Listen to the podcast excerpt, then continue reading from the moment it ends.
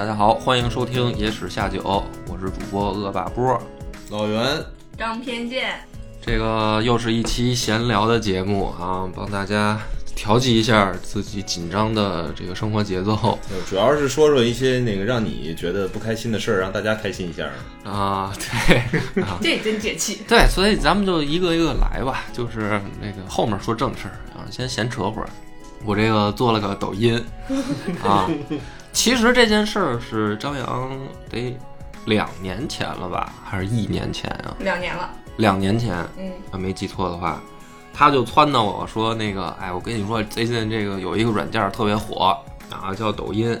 然后也可好玩了，然后流量涨得特别快，说，然后当时他说好多人因为这个都开买卖了，然后还给我一一举例，什么抓娃娃机的店，什么自己在家里做这个私厨的，然后送外卖的，还有反正各种吧，嗯，啊，两年前就跟我说，然后当时呢，我就特别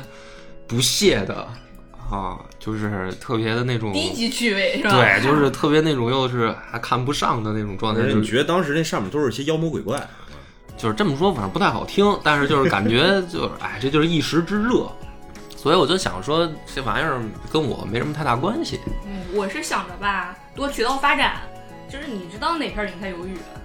对他当时就是这个心态，然后又被我就是哎嗤之以鼻，就是说你这个目光短浅，我还跟他说你得算算你这个投入的时间和你这个收获的这个东西能不能成正比，然后教育了他一顿。但是我现在我还是觉得这个事儿，我我我我没有说完全的啊，没有说完全的扭转过来，因为的确这个做抖音挺花时间的。对对对，就是挨打挨打不立正嘛，主 要是吧？对，不是不是不是，是这个认真说啊，就是你别看那个每一段儿就是一分钟，然后实际上可能录个几分钟，但是它制作的时间比较长，就比音频，我是说，比如说做一分钟音频，背后的工作量可能五分钟、三分钟，然后你做一个一分钟的视频，你背后的工作量可能是比如说半小时。嗯，我是说同等产出这个时长情况下，不划算。对视频呢，其实还是长一些，因为你这个修修这个视频的画面内容，反正配配字、配字幕啊什么这些比较麻烦确烦。实挺麻烦。对，主要你还得捯饬是吧？对，然后什么的。啊。然后我这录个音频吧，平常没事睡醒了，这个是吧？哥们儿姐们儿到了就支开麦克风就可以了。然后你们自己爱爱爱看我不看我，你们可以看墙对吧？我就听着我说话就行。但是视频就没招了，这个每次之前我都是被逼着洗脸，揪着我洗，你知道吗？然后这不，然后给我给我给我剪头发，我这留了留了一年多，这个头发给我给我剪了了，说为了上镜好看，然后没想到上镜依然大家说不好看，我都惊了。就是头还能接回去。啊、也也不接了呀，对呀，就是我我说这个话，就是说，实际上你做一个视频，其实你背后的这个无形的工作量还是还是挺大的。然后，但是呢，这个没事，我不抢话，张扬你说，你老说我压制你，你可以说但是了。啊，嗯，然后但是是这个真香，对，就是上传了以后，确实抖音，我觉得它的这个算法，我也只能由衷的佩服人家，因为毕竟我现在做这个我们单位的这个这个也是做视频嘛，公司也是视频公司。这事儿不怕对比，你一对比你就发现人家抖音的这个算法确实挺牛逼的，就是你可能上传个十条八条的，然后可能有一个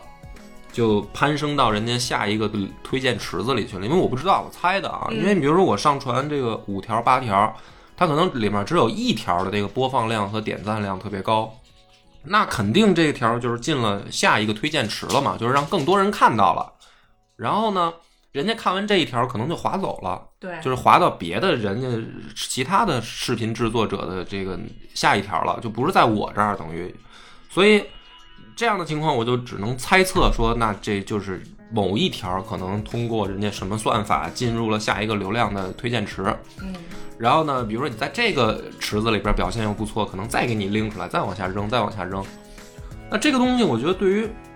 制作者来说啊，就是一个挺大的激励。就是确实看了开心啊，就是看到哎呀好多人点赞啦，然后好多人这个留言评论啦，那这个的确，因为你你说就是你做一个东西，你还是希望大家看到嘛，嗯。啊，所以那我们之前也传过 B 站，然后也传过什么优酷什么的，后来我还传了一个视频软件叫央视频，然后根本就没有人看，就没有人动静嘛。那那感兴趣的还是可以上去看一下啊。啊，对，就也别看了，那个太早之前做的了嘛，这个不成熟也做的，但是挖坟挖坟，赶紧截图。也别挖坟了。对，你就想想看，你就开始上抖音吧，啊，就是，然后的确啊、就是没人看，我就没有做下去的动力。嗯然后一看你做一条，然后这个点点击量可能这个个位数或者是两位数的，那你说我这费半天劲，我当因为我们当时比较傻嘛，我们做的都是十分钟以上的视频嘛，嗯有的小二十分钟的视频，那玩意儿真的特别花时间。就是你你录完了以后，不是先说录前啊，录前我真的溜溜的，我看着当时他们在那儿啊摆那个灯，嗯。然后摆那个摄像机，然后说波儿你往左坐点儿，哎往左，再往右点儿，再往左点儿，头那个偏一下什么，就是他们就是在那说啊，然后话筒调试，然后这个哎背后这帘儿我怎么得动一动什么的，就是这要不我不好看啊。啊，把这帘儿拉上吧，哎，不拉上又没光了，再打开吧。就是我看着他们活活在那儿折腾了一个小时，我就坐那儿等。这样录音可能都录完了，你知道吧？就是我已经说，哎，在哪儿吃去，就就走走人了该。然后哎呦，就看着他们在那儿弄，弄完了以后呢，然后好不容易开录，开录以后呢，那个你比如说你说错了，嗯或者我我本来录音频口头语也多嘛，我自己也知道，我老爱说，比如说这个这个那个那个嗯啊这那的什么的，口头语多。但是因为视频它本身短，然后你老这么说呢，这节奏不紧凑，它不像音频。音频我知道大家可能现在已经开始，比如说掏出什么别的东西开始玩了，开始嗑瓜子儿那边看着电视什么，这边可能哄着孩子什么的，这不影响你不不占手不占眼睛。视频肯定不行，人家你你打开了肯定是人家盯我们猜的啊，因为虽然也没什么人看啊，但是我想我自己是这样，我打开一个视频，我肯定得眼睛盯着它看，然后那你就得想这节奏得紧凑一点，那我可能里面有口头语得剪，嗯。视频呢就不能像音频这么剪，因为大家没做过，我解释一下。比如我音频，比如我这一句话里边啊，我现在要说的这个话，这个这个这个这个，好，我现在说第二句话，我剪音频，我可以把中刚才中间三个这个我都给剪掉，嗯，然后你听起来其实没有什么差别，对，甚至我可能中间哪怕一个很长的段落我说错了，比如说我们这儿录着录着打起来了，张扬在那儿抠鼻妞，然后我叭一个大嘴巴抽过去，他又一脚踹回来的，可能这个中间发生了半个小时的事儿，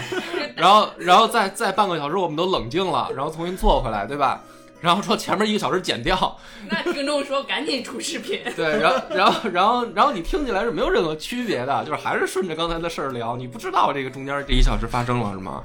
但是视频肯定都不行，因为你的那个肢体的语言动作，然后你脸上的表情，比如说你中间剪掉了，它接不上。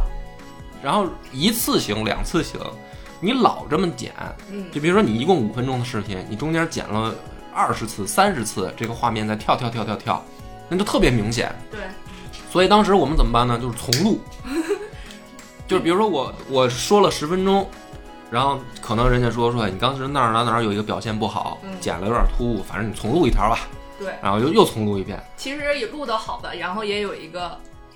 规定是叫保一条。啊啊，对，这挺专业，听着还反正就跟拍电影差不多，反正虽然我们的质量比人差十万八千里，但是我们的流程嗯，差不多。把我们能想象的问题都是按照这个我们想象的去做。嗯然后，那你想啊，那个当时就是做一条可能十分钟、二十分钟的视频，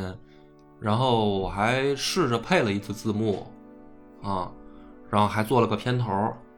那个真的就是做一做一个那个玩意儿背后，好家伙，就恨不得得是十多个小时的工作量。嗯，一天了是吧？对还算少的。你还记着前年年底咱不是还拍过一个视频吗？后来也没放出来过。嗯嗯嗯那一共一四十分钟的视频，咱拍了得有俩月，嗯嗯 嗯，太对，费劲了。嗯啊，这个，而且还是单机位嘛，就是还剪那个那个视频，我们拍俩月，那个还是说我们想多找一些角度，还有当时是用嗯三个机位拍的，采访张超嘛，一个这个街头流浪艺术家，盖南门，盖南啊门，人现在挺火的。现在挺火嗯那个知名艺术家，刚才说错了，你看这我就可以剪掉，你们也听不出来啊。然后所以之前做视频就是放弃了，就是就是因为这个是很直白因，为懒。不是懒，就是你投入的时间跟你收获的东西感觉不成正比。对，一算确实是浪费时间，还是比较懒。对因为不愿意洗脸。当时就是对啊，我当时也是，我这个也不爱收拾，然后当时还是那个得骑车嘛，就是先骑车，然后到胡同，然后已经洗完的也都吹脏了啊，对呀、所以这个当时就放弃了。然后现在我发现，确实这个抖音把这个整个视频的，我觉得怎么说呢，叫创作内容的人的心态全部转变了。主要是生产那个流程大大简化。，对，嗯，就是我现在发现默默在那儿，他那个拍完了以后，他就开始鼓捣，他就是拿着手机再转到 Pad 上鼓捣，然后然后这儿弄一点，那儿弄一点，这样，然后那个一会儿就弄好了，嗯，就是大大简化。因为我们当时是等于拿相机拍，拍完了以后呢，还得转存到电脑上，然后电脑上再拿软件去编辑，编辑以后再导出来，然后上传网站。我当时上传一个那个呃二十分钟那视频，我真的是在电脑上挂了一个小时起码，它就是上传，没有别的事儿，就是把这一条传上去，然后在后台自动解码。现在有光纤了，多方便。对，然后现在我看他拿这个小 pad 叭叭叭一点，手机一点，然后就就传上去了。嗯然后看的也是很碎片化，因为其实录一分钟的话，反而对于录的人来说比较难，嗯，但是对于制作的人来说就特简单。因为录的人来说，我就得考虑说，我怎么把我这一大段我想表达的东西，在一分钟我得赶紧表达完。嗯，如果我表达不完，他不就要切段吗？我就现在我都没做到。就比如说我讲一个什么曹操的事儿，或者一个什么褒姒的事儿，我你让我一分钟说完，我说不完，可能我表达能力啊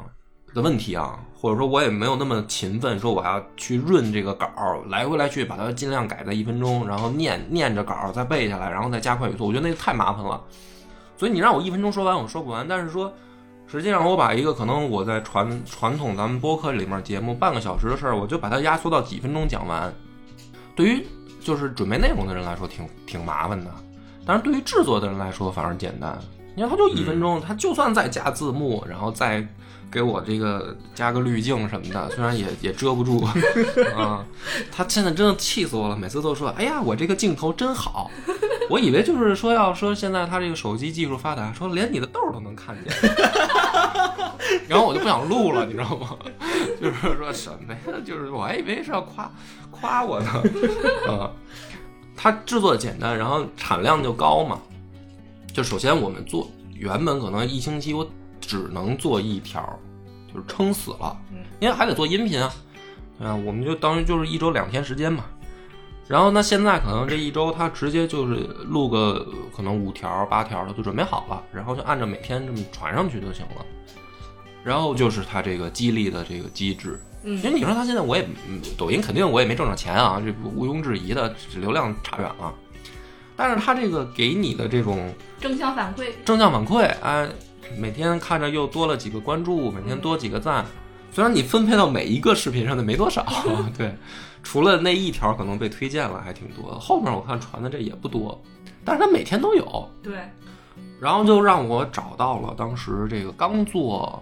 音频的时候的那个热情？热情跟喜悦，真的，因为当时刚做音频的时候也是啊，对，每天骂来骂去的是吧？不是不是，那那我没有干那事儿，我就是每天醒醒了以后，然后先看看手机这个音频平台上有没有多流量、多订阅，然后就是当时就是很小，但是那个时候的这个小增长、小积累，会让刚做的人特开心。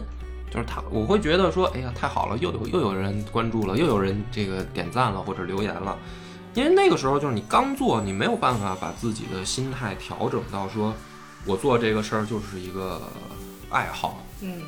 啊，然后没人看我也做，没人看我就不做了，肯定。那头头开始做的时候。然后音频是你等于你，我当时我们起码是做了两年以后，才真正说适应了这个，把这个当成生活当中一个事儿，就是适应了。我不觉得它是额外占用时间了。就好比说你你每天早上醒了以后，你可能要照镜子一样，其实你不照行不行也行，就我不在乎别人说，我就是不在乎，我也不照，那刚才那个豆是怎么回事？你解释一下。就是就是上火了呀，对呀，然后 不在乎，我不在乎别人说我，我不是，对你不能告诉我，你非得指着告诉我，这不好啊。然后，呃，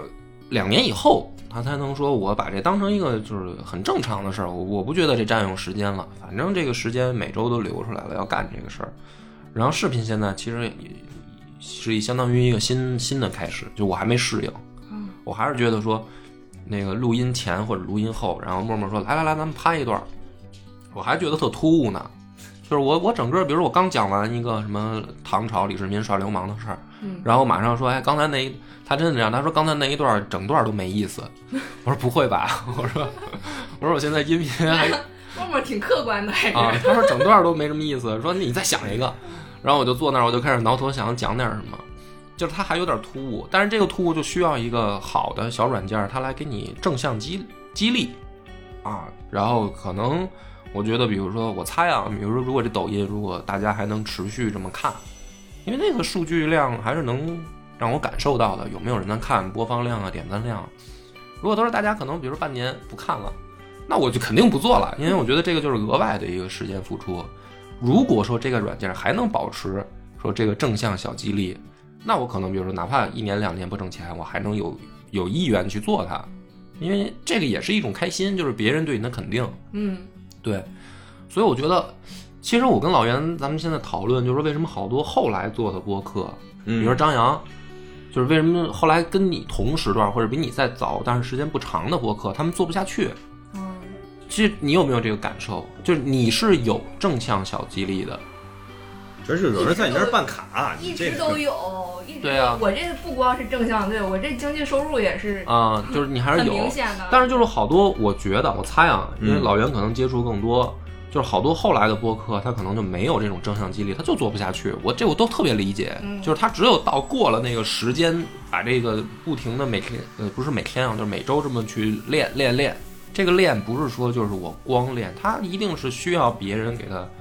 反馈的。对这个也是之前一直在说的，就是现在所有的这种音频平台对于新开始做节目的人不友好，就在这儿，嗯，就没有一个很好的内容发现的机制。比如我做了一个内容，我怎么能够让别人看到我对，就是比如说你做了一节目，可能一年了，从你第一期到现在，你那播放量一直都是几十、对一百，嗯你这确实是会让大家对这个事儿看不到什么希望，然后又，觉得说你平台你也不重视我。耗了自己的热情。对比如说后来做这些播客，那要这么说的话，抖音还有一个特别强势的一个算法，就是它会直接推给你认识的人。嗯，啊，对对对，这个我觉得也挺牛逼的这也，太牛逼了，这就是它社交这个属性做的特别好。嗯就是我用了以后，然后会那个推给我一些我完全不认识的人，然后完全不认识，对啊，是先是熟人吗？不是熟人，没见过面儿的，哦，然后可能原来是啊谁谁谁，就相当于推给你的时候，你不知道他是谁。对，比如说啊，打一个比方，比如说可能推给我一个人，我完全不认识，后来我稍微一看，比如说点到他的主页一看，哦，原来他是公社的成员，哦，那可能比如说因为我跟你的，比如说联络互动多，对嗯。对。对，通讯录里面也好，还是说你看了我的，给我点赞，然后给我留言，然后可能他的系统判定为我跟老袁认识，那么老袁周围跟他用这种联络密度的人，可又可能比如说我又认识金花，我又认识张扬，然后那个人，比如说是野人吧，嗯。但是假如我一直没见过野人，但是他跟我没见过面，跟你们两个也有这种互动，他的系统可能就判定为我可能间接能认识野人，嗯。就会把野人的也给我推过来。所以我觉得这个社交属性做的就特别好，对，就是呃这个属性可能对于内容创作者没什么用，但是呢，它会积累这个平台的这个留存用户，对，就是相当于大家，我以为现在应该都不看朋友圈了，然后可能很多人就会转移到这个抖音上来嘛，然后咱们也不能老夸抖音吧。我我我现在看夸多长时间？二十分钟了，可以了，面子给足了，该骂了 啊！对，还得说说不好，不好的事儿呢，不让不让你说，收收钱了，珊珊珊珊收钱了，珊珊，啊，是正式说不好啊，不好，我觉得有两点。第一个呢是，就是内容呈现真的太碎片化了。就是从我这种比较事儿多的人来说啊，我觉得这样不好。就是你一个东西你要传达给别人的时候，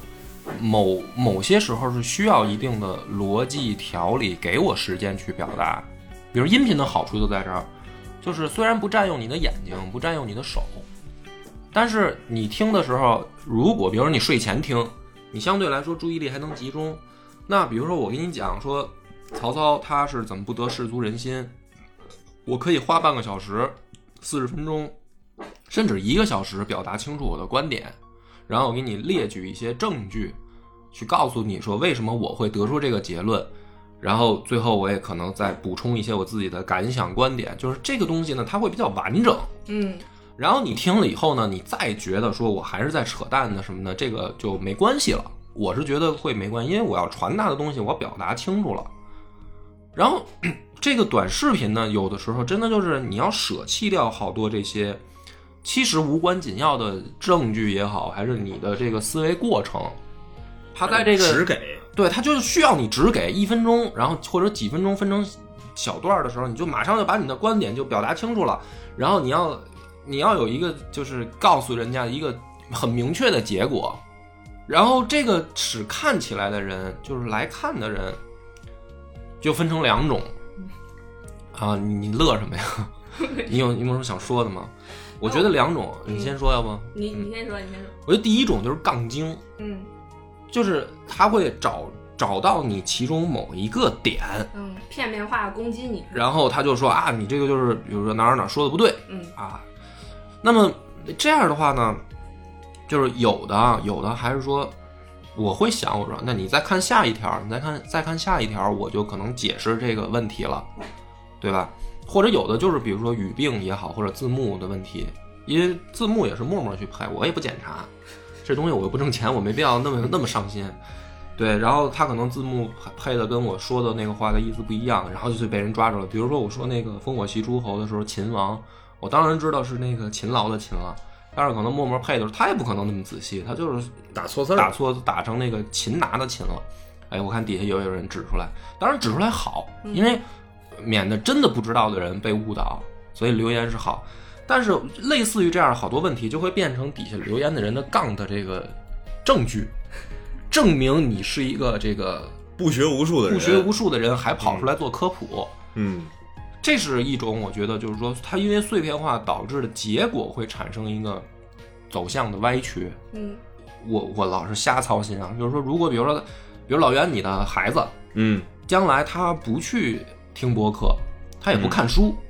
他天天就拿着抖音在这里面知道好多碎片化知识，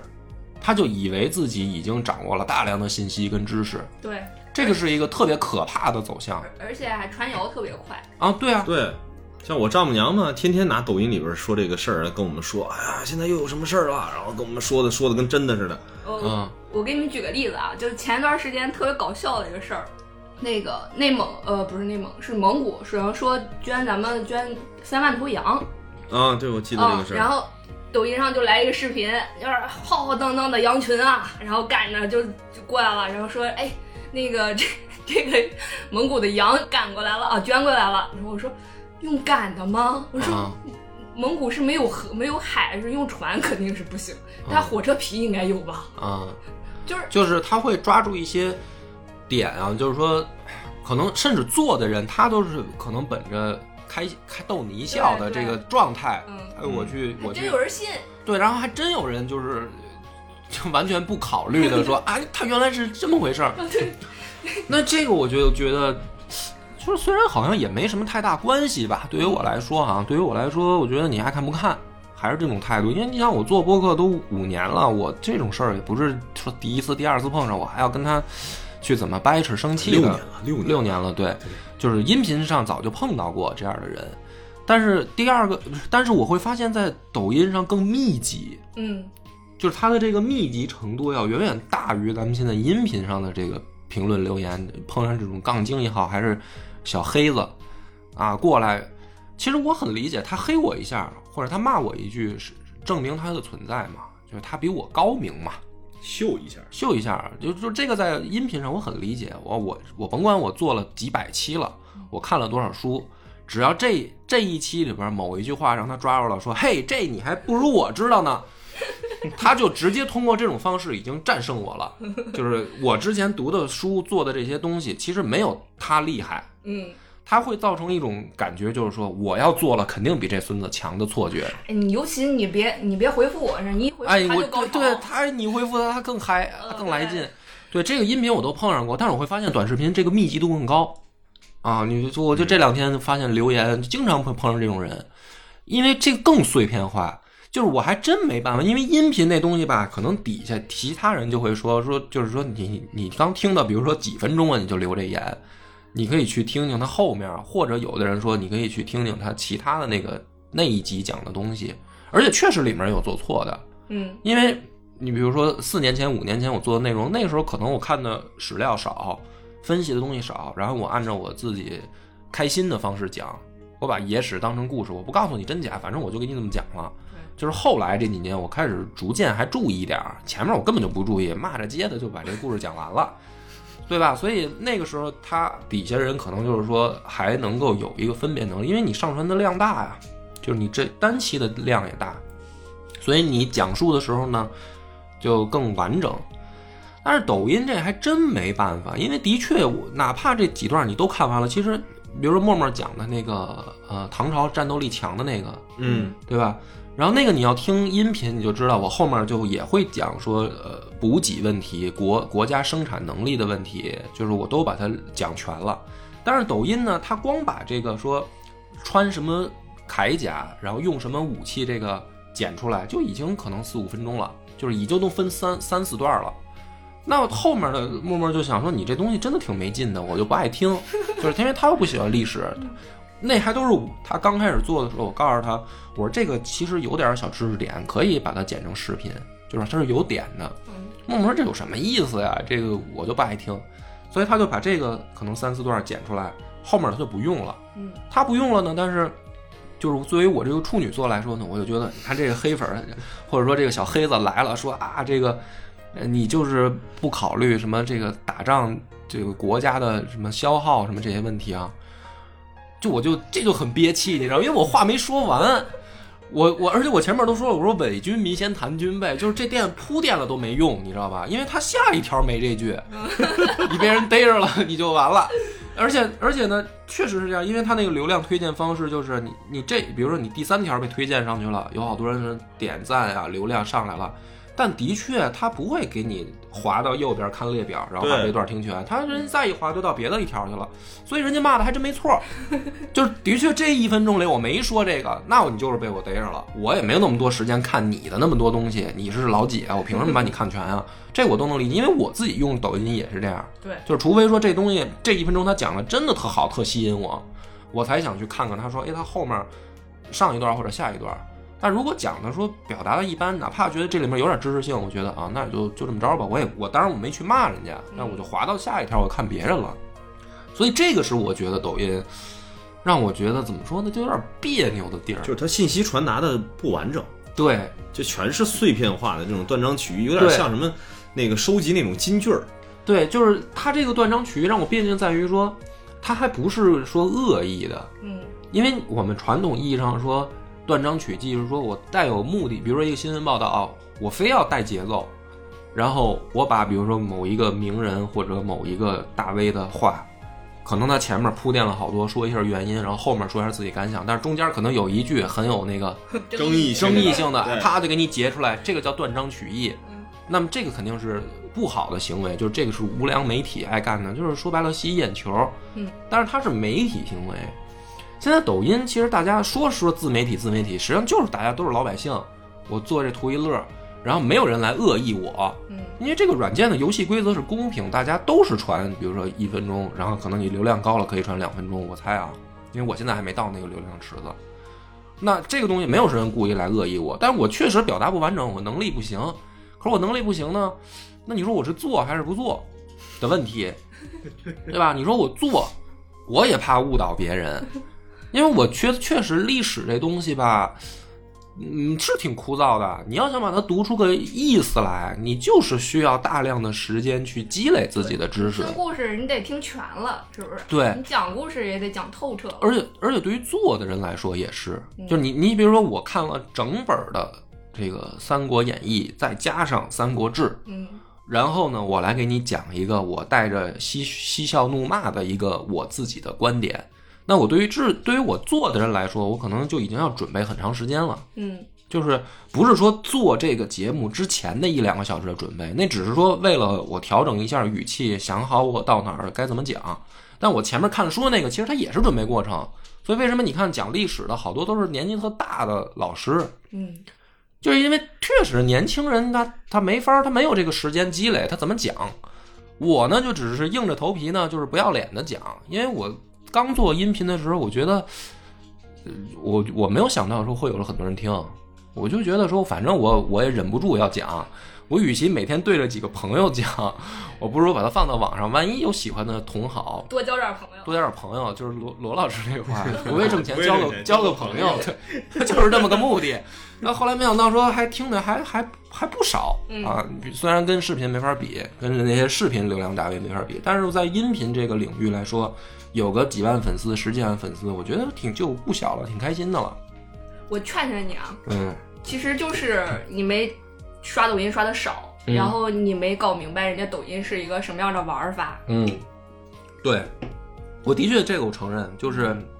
而且我还讨厌这种教的，就比如我刷抖音上面也说有教你啊，有教我怎么怎么着，我马上就划走，你去你快给我滚远点儿。哎，我也看过，我也看过，然后我而且我还专门去看一下他的粉丝增长量，啊然后他的点赞、评论之类的，啊结果也就那稀松平常。我说啊你就这数据，你来教我，我能信吗？啊，这种就更讨厌了对。对对，啊但是你要是滑抖音滑的多了，看的多了，你就会发现，其实那个就是一个短平快的一个东西，对，然后它就是呃，你就哪怕是出卖偏见也可以。哎，真是这样。就是说，有的人他就是故意说一些引起争议的话，引起争议的话，嗯然后我猜啊，因为能说出这样话的人，我举一个例子吧，比如我刷到一个讲历史的，我不知道这个人是什么社会背景，什么这个知识积累的体系啊，或者我因为我我不不认识他，嗯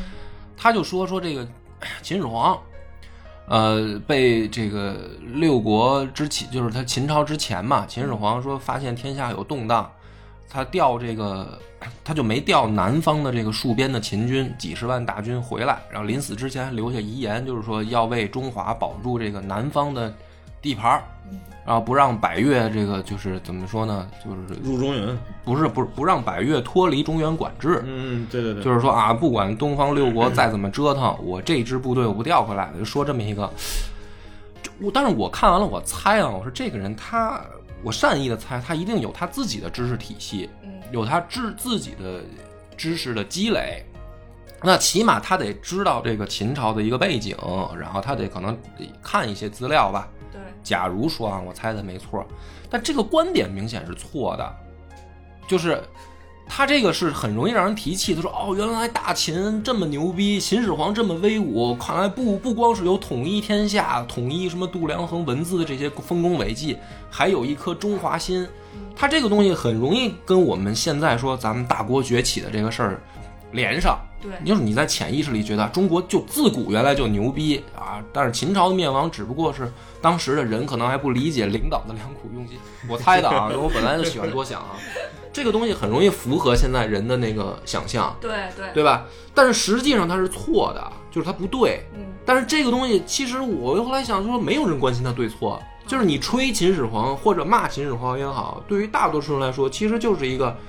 无关痛痒的事儿。嗨，你这个还是怎么说，需要一定历史背景，然后来来考虑这个事儿的对啊一个对，一个小小短片儿一个小一分钟，对。但是可能对于大多数人来说，就是反正他说的我听了，我觉得很开心，那他说的就对，我就给他点赞。我曾经看过一个更恶劣的，嗯然后呃是五个小女生，然后把手机围成一个花瓣儿的一个形状，啊给自己男朋友发信息，然后把手机锁屏放在那儿，看谁男朋友先先回信息。啊然后第一个回了，第二个回了，第三个回了，第五个半天都没回，啊渣男分手。然后就底下那一个那个那条呃视频的点赞量差不多一百多万，啊，你你你敢一百多万，他可能起码一千万人看过呗。你你敢想象吗？你敢想象吗？如果要是说让这种这个恋爱观，然后让普及了之后，你说大家还怎么来谈恋爱？对，都这么想的话，还有谁去听《相信我话说》这档节目，对不对？对啊，那谁还办卡？广告有点生硬啊。不是，对啊，就是说听起来都是就是庸人自扰之的，就是我哎，其实我们想的这么多管个屁用，就是这跟咱们没关系。对，的确，你说大说破大天儿这个事儿，就是我们又不是什么国家领导人，又不是什么公知，也不是什么真正的大 V，所以你也不想当意见领袖，对吧？对你，你又不是意见领袖，所以你在那说这些没用。但是我就只是有这么一个感觉，就是这东西好吗？真的，让人没有判断力了。我觉得人有判，就现在人有判断力，但是我怕的是，就是说这么发展下去，那就可能真有一天没有判断力了。因为你会发现，尤其是读历史的时候啊，大部分的时候都是极少数的人在那儿大声疾呼，对，对吧？现在也是。现在也是，然后然后呢，这个大众呢其实是呃无关痛无关痛痒的盲从，就从古到今，你可以发现，我觉得起码我们史书上都会留下这样一个现象，就是当时那个时代下大声疾呼的人往往得不到理解，嗯，但是呢，呃，你还会看到一个现象，就是说大众会对他有一定的认可，就是会很尊敬他。我比如说再拿孔子举，我老喜欢拿孔子举例子。比如孔子吧，他在当时的时代，他他并没有得到说认可，嗯就是诸侯之间的认可，对吧？呃，甚至是呃大众的认可。比如有的人还觉得这个道家好呢，嗯，对吧？那么，但这个并不妨碍说大家很尊重他，嗯，就是说，起码他是一个大 V，然后他有他有自己的这个一看起来的这个范儿，是吧？就就你看读史书也是，好多人说啊，这个孔子一看就仪表不凡什么的，这个我觉得有可能啊，因为人家确实是一个怎么说呢，大师，嗯就跟你现在在街上看到一个有修养的人，跟一个没修养的人，还是能分出来的。对，不不是说光从光从穿着打扮，他一定是从言谈举止能分辨出来的。但是现在就好像我们处在这个移动互联网时代的时候，缺少了一种尊重啊。就是我不管你是谁，只要你说的一句话我不认同，我就可以骂你，或者说我去觉得，这 是人家的权利，嗯，当然，当然人，家的权利。当然，但是如果这个成为一个正常的风气了以后呢，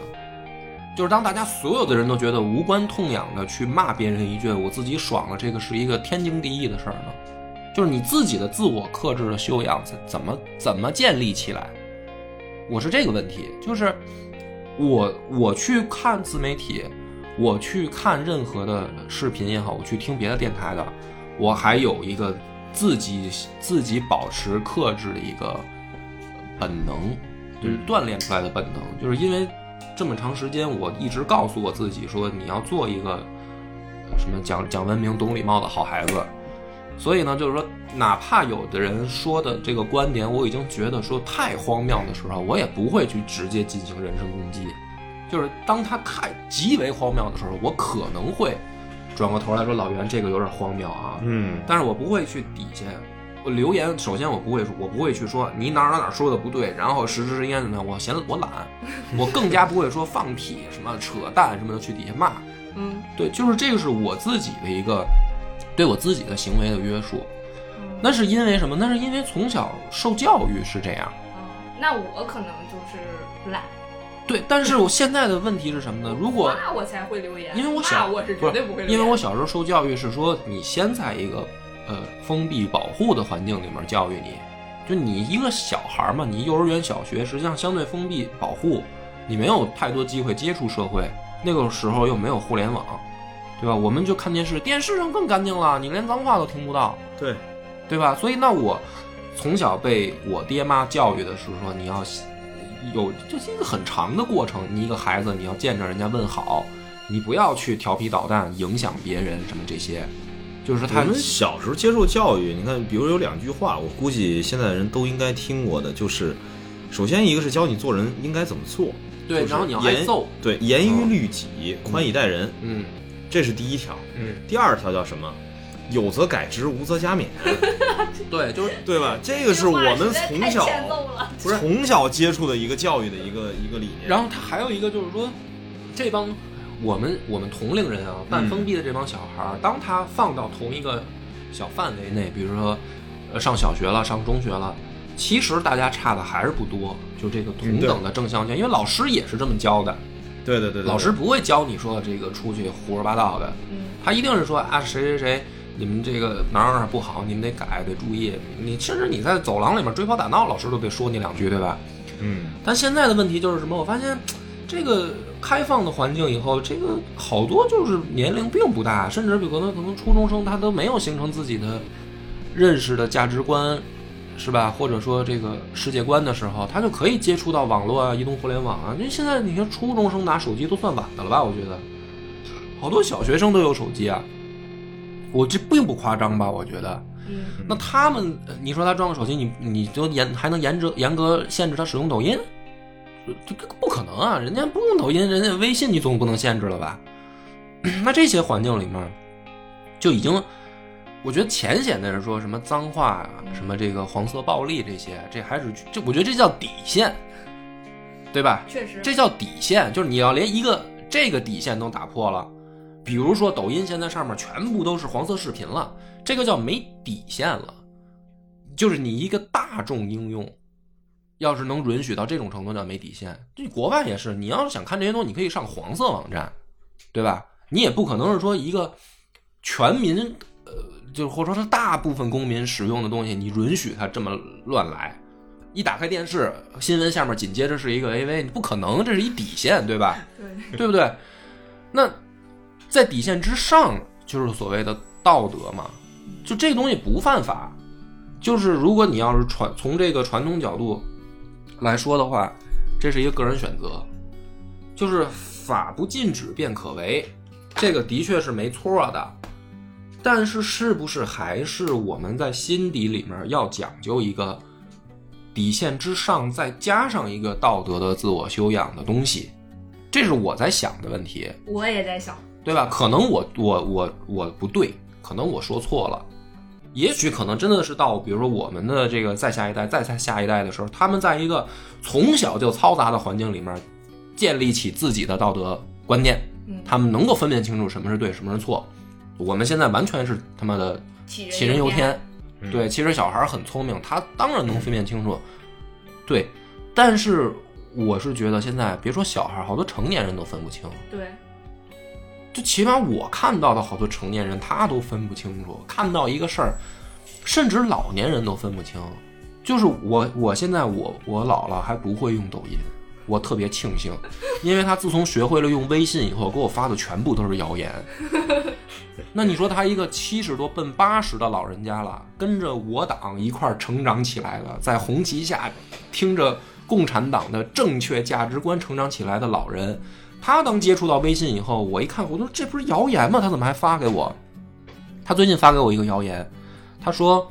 呃，新冠新型冠状病毒在进入肺部之前，可能会停留在喉咙部分，长达几个小时。多喝热水的话，会能够有效抵抗新型冠状病毒。说请转发这一条，没准你就救了别人一命。但我一看，我一看，我觉得这个应应该是谣言吧，不太可能。要是这么能简单能控制住，那就不会造成全世界这么大范围的说好多政府束手无策了。但是你说这个老人，他接触到这个信息了以后，他可能觉得说，无非是一条消息，我也没有全，我相信我他是没有全部转发，他只是说，那我起码给我孙子，嗯，给我闺女，我得发过去，万一他是真的，对，是吧？他就他可能就是这么一个想法反正多喝热水也没事儿，是吧？啊，但是这就是一个谣言，对，而且他的确没有伤害到任何人。我觉得，因为这个谣言，就算你信了，你多喝点热水也没有什么也有益危害，健康，对，也有益益健康，对吧？但是就是你能说这个老人他他他就是没有自己的世界观价值观吗？嗯而且我绝对不信，不能说我不是说因为我是他他外孙子，我说我姥姥价值观对，而是说那一代人，你知道我跟我姥爷，我跟他们当讨论的这个，比如说共产党这些事儿的时候，他们会马上切换状态，你知道吧？嗯，他会马上切换，他会很这个尊重党、尊重政府、尊重，因为非常严肃，非常严肃的，他不是说这这些事儿你跟你太小，我跟你讲你听不懂的那种那种架势，你知道吧？对对对，对，甚至我跟他，比如说我跟我姥爷死亡的问题的时候，他就说死就死了，就因为我是信仰的是共产主义的，他是这么一帮人，嗯，但是这么一帮人，他到听到说这个谣言的时候，他都可能没有一个判断能力。那你怎么可能相信说一个孩子他在这样的环境长大的时候，他能够建立起来自己的一个自怎么说呢，叫正确的价值观、道德观什么的？而且这都还是更往上的，他连知识体系都建立不起来。对，就是我给你，你比如我的这抖音上面我给你讲的这东西，你要不去看史书，你就当个乐儿就听就完了。你要真觉得你听这个就掌握了好多历史知识，那你真的就有点儿，就是这认不清楚自己了。就是我们当时骂那个知识付费的时候，嗯嗯，没有在公开网上骂，我们私底下，比如我跟老袁说，我这东西一定做不成，就是因为它缺少了一个习得的长时间的过程。你听人家一个观点，那我们我当时跟老袁，我记得我我是嫌他做一个小时的节目都短，你怎么可能让一个人听一个小时的节目，就掌握了说可能一个专家十几年甚至几十年的得出来的结论？对，然后知识付费还是说你你要每天不停的听新的，对吧？它是一个知识点接着一个知识点，对，你要付了钱，你不听吗？你不听，你这钱就白花了。你要听了，你就相当于每天获得起码一个知识点，三百六十五天下来就是三百六十五个知识点，是可能几十位大师花几十年总结出来的积累积累的经验，给你整理出来三百六十五个知识点，你一年内学了，你你你能记住就不错，你还能用。这是我私下我跟老袁说，我说这东西肯定不长久，它它它这个也知识的这个东西不是这么传播的。它违背一个人正常接收知识和消化知识的一个基本规律。对，就是说这个就只会让听的人更焦虑。我已经听了这么多，为什么我还是不行？当然了，因为你没有真的消化掉。嗯道理都懂，但是依然过不好自己的人生。嗯但我现在就是发现更可怕的是说，现在抖音来了，比知识付费还碎片化，还快捷。人家讲一个小时，我当时嫌短，现在一分钟，哎，十五秒、二十秒，不是说因为我被骂我生气，而是说我我看到这些东西，我就在想，对，那我不能说所有的人都做到，我也没有这么大影响力。那起码我的电台传达出来的是这个理念，就听我节目的人，您要觉得这事儿好像是这么回事儿，是这么个道理就行，我觉得这就就够了。我也是，呃，其实我也是开始做相亲有话说之后，然后他开始思考这些问题。我也被想，骂了哈，我我我我能做什么？啊，就是因为我做了这个行业，我做了这个电台，我作为一个说话的人，就是我还是个俗人，我觉得你也你也是照这个俗人这个标准努力吧。就是是这样，我你听我说啊，你先是个乐儿。嗯首先，我们通过做这件事儿有乐趣，比如说你邀请朋友来做相亲有话说，嗯，是不是一件好玩的事儿？确实是，如果说啊，如果说其中某些人已经不是好玩的了，你可以换人，对但是也要保证说这个事儿还对起码真正做的人来说是个乐儿。对，然后呢，才是说大众流量的乐儿，就是有没有人听，嗯就是我坐着挺高兴，然后听的人有没有高兴的，对吧？这个叫粉丝。就是粉丝是我认为是这样的人，你要天天听着，每天是听着找气受，您别订阅，别不要给我留言，不需要你。这你是听了你也开心，我也开心的事儿，这叫粉丝嘛。然后才是说挣钱，嗯，这当然也是个乐了。如果有经济收益，干嘛干嘛要好像就是说愤世嫉俗的说做事儿不为了挣钱呢觉？得就好好这么劝自己啊，啊，是啊，我这不是在公社里面，我原来有点这种劲儿，其实就是我这个清高，我是一个文人，嗯，我要挣这个了解，站着挣钱什么的这种啊。但是现在我发现，就是说，嗯因为的确有好多留言说你多讲点儿这个王良吉，多讲点儿呃野史八卦，嗯我爱听，是吧？我觉得好玩儿，我爱听，那我就觉得说可以啊，嗯也没什么不行，我没有必要非得坚持说我就讲这个，呃，传统的二十四史里面我摘抄出来的，还得是我他妈非得稀奇古怪的观点我才爽，也不是，我讲讲鬼故事我也挺开心的。不是，我的关键是别把自己搞内容创作这个事儿啊，变成一个负担，或者说是做成一个我自己不想干。嗯因为这事儿还是一切基于你记得咱们之前跟金花咱们聊天的时候，一直也在说这个事儿，能坚持下来的人，嗯一定是因为我对这个事儿我是我喜欢，对，有钱没钱呢，我都会去做，不然的话，你这事儿要不然的话就是钱顶着你干，嗯最后它成了一个营生，成了一个工作，嗯要不然的话就是做着做着，自己的这个热情、兴趣消耗殆尽，然后就结束了。对，就我也不希望看到，就比如说音频，咱们现在所在的这个领域里面，最后大家都坚持不下去。这个就没办法，就是我觉得现在你说抖音这个短视频来了，还有快手嘛，嗯，对我还只是玩了抖音，我还没玩快手，我还不是说很多平台都玩，我还没玩直播，对吧？虽然做过，但是我觉得我离真正说直播主播那差的十万八千里呢。我不知道直播的逻辑怎么玩，怎么吸引别人看，对吧？就是说，当这些东西来的时候，播客如果没落了的，那我觉得也没什么可奇怪的。所以这个就是聊到这儿吧，说说正事儿，说正事儿。老袁那个不是，其实正事儿很短，几句话可能就说完了。就是因为这个，好多人现在还留言问那个疫情还没结束，然后我们那个酒的事儿，我这个这主这个节目叫煮酒叙话，所以肯定要说这个。的。对，咱这不也喝着酒在说对，然后这个这个这档节目都是这还是我觉得就是不能免俗的，我先道个歉，因为那页面吧，我我发现好多人呃不知道是从哪个地方进来，嗯。就是他们从后台也问过我，因为我还在干着这个客服的这个事儿嘛，嗯，